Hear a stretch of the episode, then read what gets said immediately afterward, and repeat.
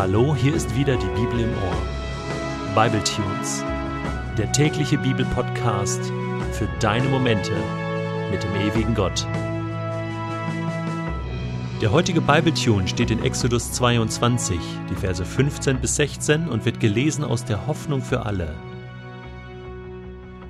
Wenn ein Mann ein Mädchen, das noch nicht verlobt ist, verführt und mit ihr schläft, muss er den Brautpreis für sie bezahlen und sie heiraten.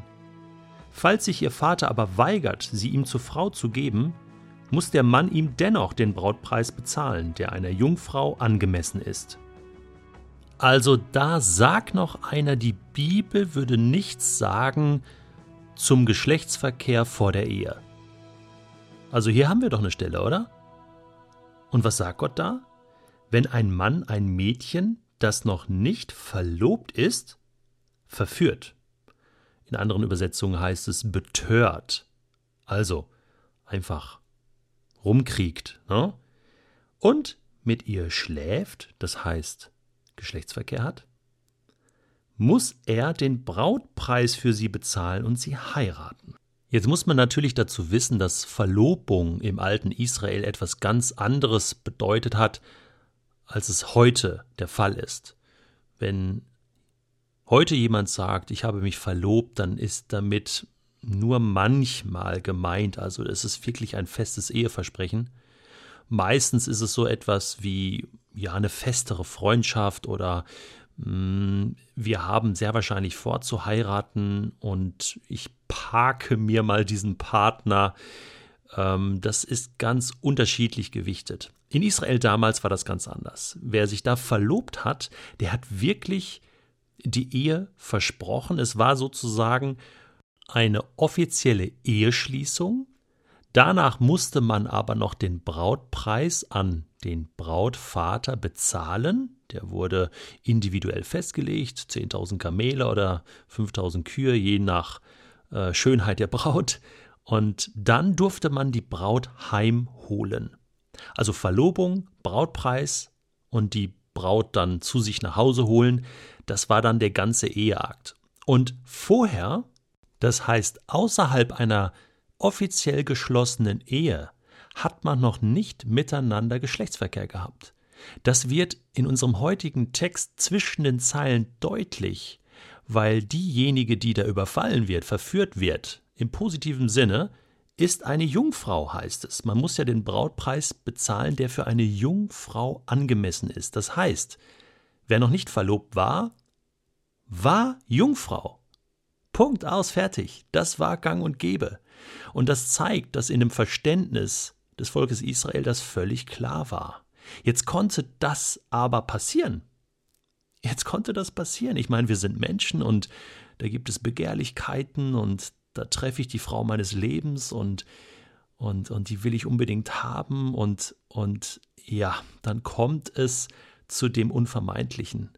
Und Gott sagt hier, und das finde ich cool, ja, kann passieren.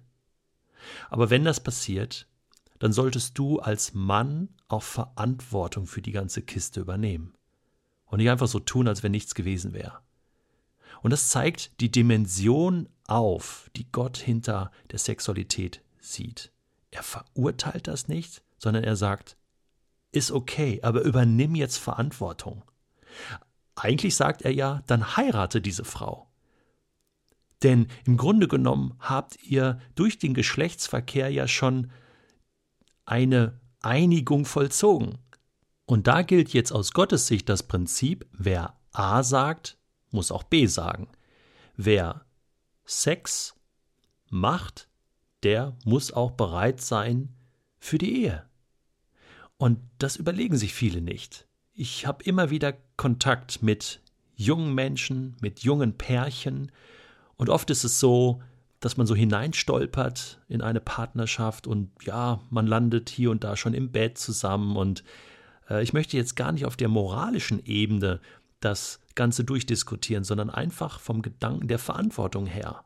Denn sehr oft heißt es dann, ja, jetzt sind wir schon ein paar Jahre zusammen und irgendwie ist der Ofen aus und wir merken, wir kommen in unserer Beziehung nicht so weiter. Und dann frage ich immer, ja, wieso macht der Sex keinen Spaß mehr? Ist es jetzt nicht mehr so cool? Wollte mal heiraten? Ja, wir wissen noch nicht. Irgendwie, ah, wir sind uns total unsicher und wir merken, äh, wir haben hier und da Konflikte und, und irgendwie können wir nicht so richtig drüber reden. Und plötzlich wird einem jungen Paar bewusst, hey, Sex ist nicht alles.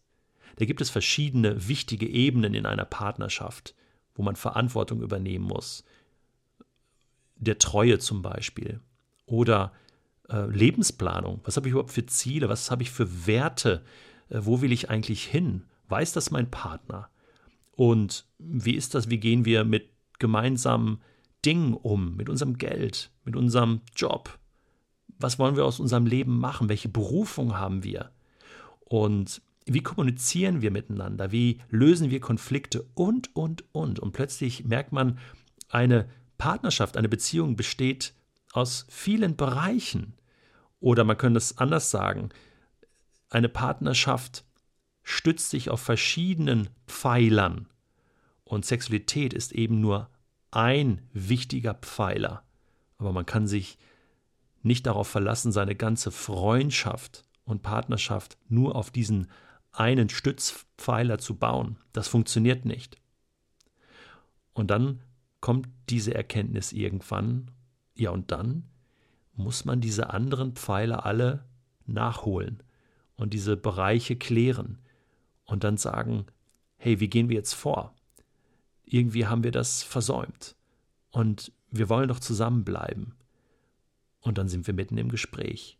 Und genau das ist das, was Gott sich so sehr wünscht, dass von Anfang an in einer Beziehung wirklich alle Bereiche ganzheitlich gesehen werden und nicht die Sexualität einfach als wichtiges Element ausgelagert wird in unverantwortlicher Weise. Darum geht es. Es ist interessant, dass ja auch in der Weihnachtsgeschichte mit Maria und Josef das Gleiche gesagt wird. Die beiden waren ja verlobt. Ha, die hatten sich die Ehe versprochen. Es fehlte nur noch, könnte man sagen, Brautpreis und Heimholung. Und jetzt wurde Maria schwanger. Und ja, logisch, das war eine Schande für Josef. Denn er haute dann ja ab, versteckte sich. Er wusste, er war es nicht. Wer war es dann? Und es kam eigentlich einem Ehebruch gleich. Hier sehen wir, wie Gott wirklich seine Idee von Ehe und Sexualität hineingegeben hat. Im Alten Testament und auch im Neuen Testament. Die Bibel sagt also doch einiges dazu. Gott ist es nicht egal. Bleibt abschließend noch die Frage zu klären, was ich tue, wenn der Vater des von mir verführten Mädchens mir das Mädel gar nicht zur Braut geben will. Ja, auch das zeigt, ich sollte mir vorher überlegen, was ich tue.